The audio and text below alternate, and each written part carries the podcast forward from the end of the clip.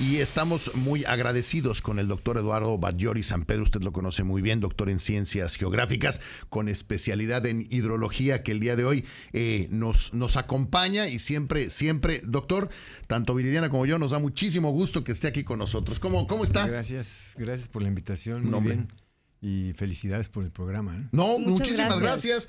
Pues ojalá, ojalá, ojalá que sí nos ganemos las felicitaciones. Eso esperamos, doctor. No, bueno, sí, se les escuche en las mañanas. Ay, muchas gracias. fresco el programa. Muchas gracias, doctor. Oiga, queremos platicar con usted. Hemos tenido eh, y hemos en algunas ocasiones platicado aquí del famoso tema del manto freático. Eh, el año pasado estuvimos reportando la falta de agua en el resto del país. Eh, decías tú en alguna nota que pasaste es con mayor sequía. Aquí es donde más agua hay. Sin embargo, tenemos un problema con el manto freático y es que está altamente contaminado. Usted durante muchos años levantó la voz y por eso lo invitamos, porque usted lo que hacía en todo el estado era promover el que no usáramos agroquímicos, el que fuéramos cuidadosos con los que los usábamos, porque se ha ido filtrando todos estos químicos al manto freático. Y hoy, alguna vez me acuerdo que usted en una entrevista me dijo, hay mujeres que la leche materna marca eh, químicos, que es lo que está llegando al manto freático. Eh, ¿De qué tamaño es el problema, Doc? Pues mira, eh, em, empieza por, por, la imaginación de que el agua es infinita en Yucatán, ¿no? Y el problema es que cuando se hace el cálculo del balance se, se realiza a nivel de la península de Yucatán. Y sí, efectivamente, podemos tener 24 mil millones de metros cúbicos de recarga. eso debe ser mucho. Es mucho, sí. 17 mil que son las descargas naturales comprometidas para mantener la salinidad y la biodiversidad en las zonas costeras, digamos, y la, y la altura de la columna de agua en los humedales. Y, eh, pero eh, la península, eh, bueno, y queda una disponibilidad, digamos, de alrededor de 7 mil, de los cuales 4.900 ya están concesionados. Entonces quedan 3 mil millones de metros cúbicos, por decir así, abiertamente, disponibles. Una pregunta nada más para ubicar cuántos son 3 millones. ¿Cuánto consumimos de agua los que aquí vivimos al año? ¿Se pues alrededor de 20 metros cúbicos al bimestre, digamos, ¿no? Como un metro cúbico al día, más o menos. Un metro cúbico al día por un millón Por casa, ¿no? Por vivienda, por Vivienda. Por vivienda. Por persona puede andar entre 150, 200 litros. y eso habría este, que multiplicarlo por cuánto para ver, nada más digo. Pues por todas las personas. Bueno, eso es nada más lo que consumen las personas, digamos, ¿no? Sí, claro, bueno, está Pero además está la agricultura, está la porcicultura, está la, industria, todo. Eh, Pero esos 3 mil millones que nos quedan. Mm, ¿Es más de lo que consumimos en un año todos? Sí, ah, pero el problema es la distribución. ¿no? La península no es homogénea, hay diferentes eh, áreas kársticas, digamos, que la van distinguiendo y le van dando características muy particulares. El anillo de cenotes, digamos, que aísla mucho el manto freático. En la parte oriental, la zona de cerros y valles, eh, que además hay, unas hay tres familias de agua. Tenemos las eh, cálcico-sulfatadas en el sur, ¿no? con mucho azufre.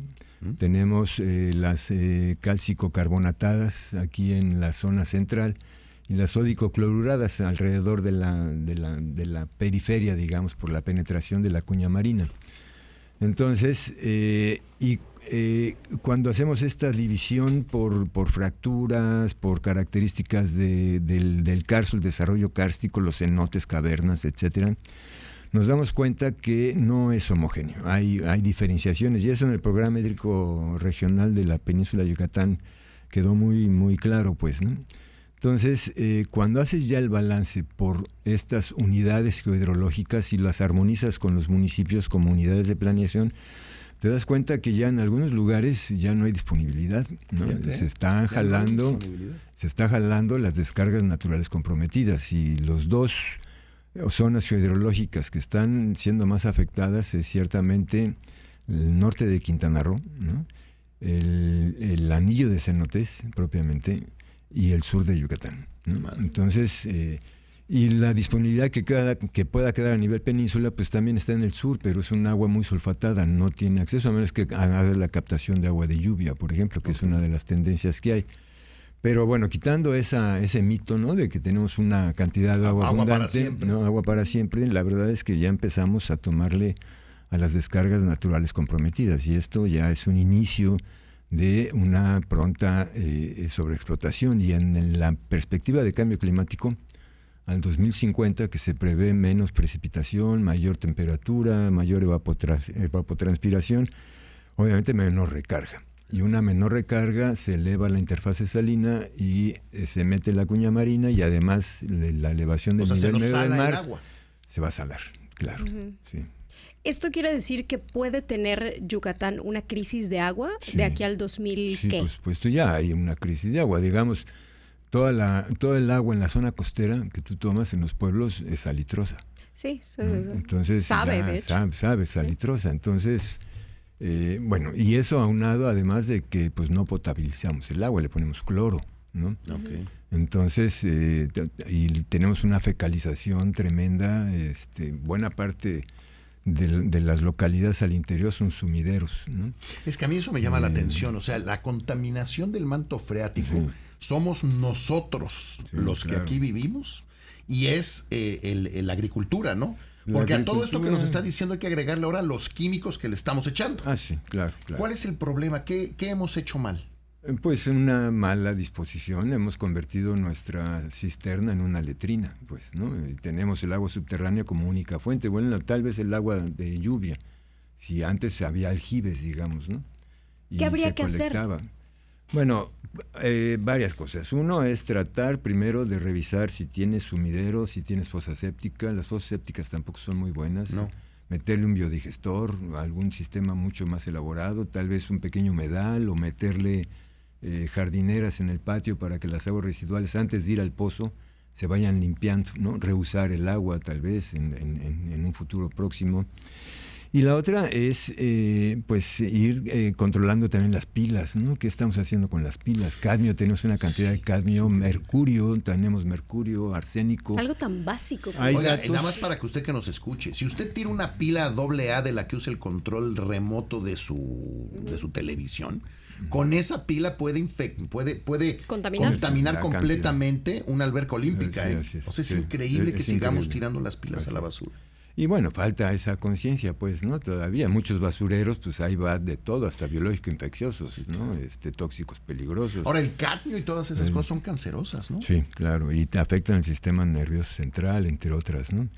Hay datos, la doctora Flor Arcega ha, obtenido datos, por ejemplo, en niños, ¿no? En Ciudad de Mérida, en Progreso, en otras áreas, en donde tienen una presencia de arsénico, de mercurio en la sangre y en, los, y en la orina, ¿no? Por ejemplo, sí. Además de que el uso indiscriminado de agroquímicos, ¿no? Esto es terrible. Todavía el gobierno sigue subsidiando los agroquímicos. Esto es un problema en los programas peso a peso, por ejemplo. O, ven, o, venden o regalan el paquete. Está regalando el paquete O arman los paquetes tecnológicos con productos eh, mejorados, ¿no? Maíz mejorado, Singenta, Bayer, Monsanto, que trae el paquete con agroquímicos, ¿no? Esta revolución verde eh, si bien eh, facilitó la producción de alimentos, también generó un problema de contaminación tremendo. Y, en, y el doctor Ángel Polanco y el doctor Germán Yacomán en la UADI han detectado la presencia de agroquímicos que hoy por hoy están eh, prohibidos, ¿no? El endosulfán, el heptacloro, el lindano, el aldrin, que se están siendo... Sí, claro, sí, por supuesto. ¿no? Y esto también, eh, bueno, ya lo mencionabas, este, se han detectado en mujeres con cáncer cervicuterino en la sangre, tienen un cóctel de pesticidas. O en la leche materna también. Y el problema es que, como todo es sectorial y temático, lograr procesos intersecretariales es a veces muy difícil, una buena coordinación, pero Zagarpa o Sader le debería estar diciendo a Salud que eh, maneje con cuidado esto de la lactancia. Eh, debería haber previo algunos estudios para ver que el niño no se está tomando un cóctel de pesticidas. Porque si vas al Orán o vas a otros este, eh, hospitales en donde tratan cuestiones de cáncer, pues hay muchos niños ¿no? con linfomas, con este, leucemias, con una serie de enfermedades que se están dando y obviamente, bueno, esto tiene un costo en términos de medicinas, entonces los que producen los agroquímicos son los mismos que tienen las farmacéuticas, ¿no? los socios. Pues entonces es un negocio enorme, pues. ¿Se puede evitar?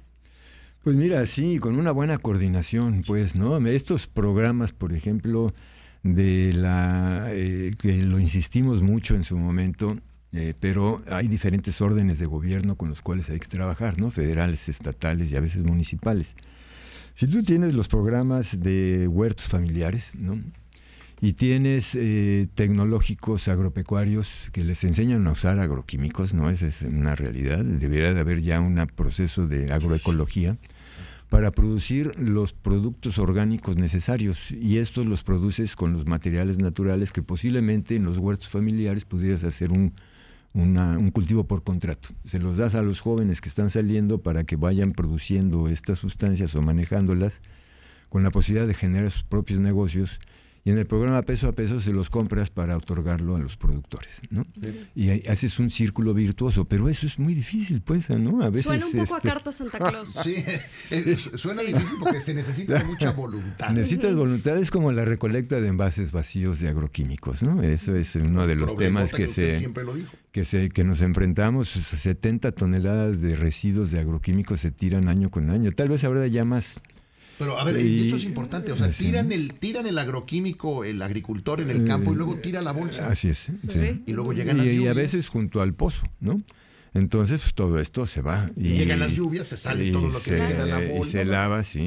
Y el problema es que eh, no es solamente esta contaminación difusa en los campos, sino que se han detectado, y esto es una realidad y hay datos, en los, eh, se hizo unas pruebas en 40 municipios, en los pozos de captación de agua potable que surte a la población con un cóctel de pesticidas tremendo. O sea, ellos mismos están envenenando sin darse cuenta. Entonces, el, el, problema con Yucatán, como dice, tenemos esta idea de que el agua en Yucatán es infinita, nunca nos vamos a quedar sin agua y si bien hoy tal vez no tenemos una escasez como tal, sí un problema de contaminación para... hay, hay, agua para usar, pero no precisamente muy limpia. Ah, pues sí, así es. ¿no? Eh, hay un problema muy fuerte porque, vamos, en, el caso de Mérida, el 70% de las viviendas tienen sumideros. Entonces, ha, ha, habido iniciativas, se hicieron proyectos para impulsar la colocación de alcantarillado en Mérida. Lamentablemente, pues es algo que políticamente no brilla, ¿no? Está el proyecto ejecutivo y se hizo durante dos administraciones. La tirada era ya poder empezar, es un proyecto de 10 mil eh, millones de pesos, pues, pero con eso resolverías la mitad del problema en Yucatán, porque y más que ya tienes esta alianza intermunicipal, ¿no? En donde muchas veces los municipios no quieren agarrar las plantas de tratamiento de aguas residuales, por ejemplo, ¿no? Porque no tienen capacidades técnicas, humanas, financieras, etcétera, y cambian cada tres años personal y es un desastre. Entonces, bueno, si ya está esta alianza intermunicipal, pues esta alianza puede hacer una junta, eh, una autoridad metropolitana del agua, pues, ¿no? Y una ley también de, agua que está estancada en el, Congreso, Ahí con los verdes que no lo quieren sacar, pues, ¿no? Este, es, increíble. pues, ¿no? Ahí lo tiene guardada en la Comisión de Medio Ambiente y, no sale. Entonces, eh, pues bueno, mientras no haya esa voluntad política para resolver los problemas, pues es muy difícil. Eh, oiga, doctor, creo que eh, es importante que le dediquemos tiempo a este tema del agua, porque es uno de los grandes tesoros que tenemos. Eh, en Yucatán y la verdad es que lo estamos echando a perder. Ojalá nos acepte que lo invitemos con regularidad a hablar de esto, sobre todo porque yo creo que el tema del agua tiene que ser un tema de campaña ahora que vienen las campañas políticas, ¿no? pues es, momento para levantar la mano y hacer las preguntas que tenemos que hacer. La presumimos mucho, ¿eh? Sí, claro. La presumimos mucho y que porque creemos que no vamos a estar como Nuevo León, eh, así de... O sea, vamos a tener un montón de agua, pero no la vas a poder tomar. Y, estamos invitando a empresas que utilizan cantidades enormes de agua, pues, ¿no? algunas cerveceras, algunas refresqueras, en fin, este que se están colocando en lugares en donde eh, no hay disponibilidad de agua. Y esto es un tema que puede empezar a afectar el derecho humano al agua. y como último, nada más decíamos el otro día, para generar un, nada más, donde estemos vamos a contaminar, porque eso es lo que hacemos los seres humanos, contaminamos aunque cuidemos mucho. Pues el otro día dábamos una estadística, para producir un kilo de queso, se necesitan 5 mil litros de agua. Un kilo de queso que compras en el súper este fin de semana, 5 mil litros de agua se utilizaron. Y eso es lo que nos hace falta entender, ¿no? El consumo. ¿Y qué es agua? ¿Dónde va? Pues, ¿Y, qué tratamiento le estás dando? ¿Qué tratamiento se le da? ¿No? Qué complejo. Ah, qué tema. Doc, pues estamos muy agradecidos. Vamos, digo, platicar con ustedes es una verdadera delicia, pero pues la radio, la radio es dura con el tiempo. los tiempos. Este, pero bueno, si nos permite, le seguiremos invitando, porque creo que tenemos que aprender todos eh, de eso. Usted tiene algo, tiene muchas cosas que mm. enseñarnos. Gracias, gracias, te lo agradezco mucho. No, bueno. Nos vamos a ir a un corte. El doctor Eduardo Bagliori San Pedro, doctor, doctor San Pedro, perdón, doctor en ciencias eh, geográficas con especialidad en hidrología. De verdad, de verdad, eh, para mí el mejor secretario de ambiente que hemos tenido en toda la historia del estado. Pero bueno, vamos a seguir platicando con el doctor, con el doctor Bagliori.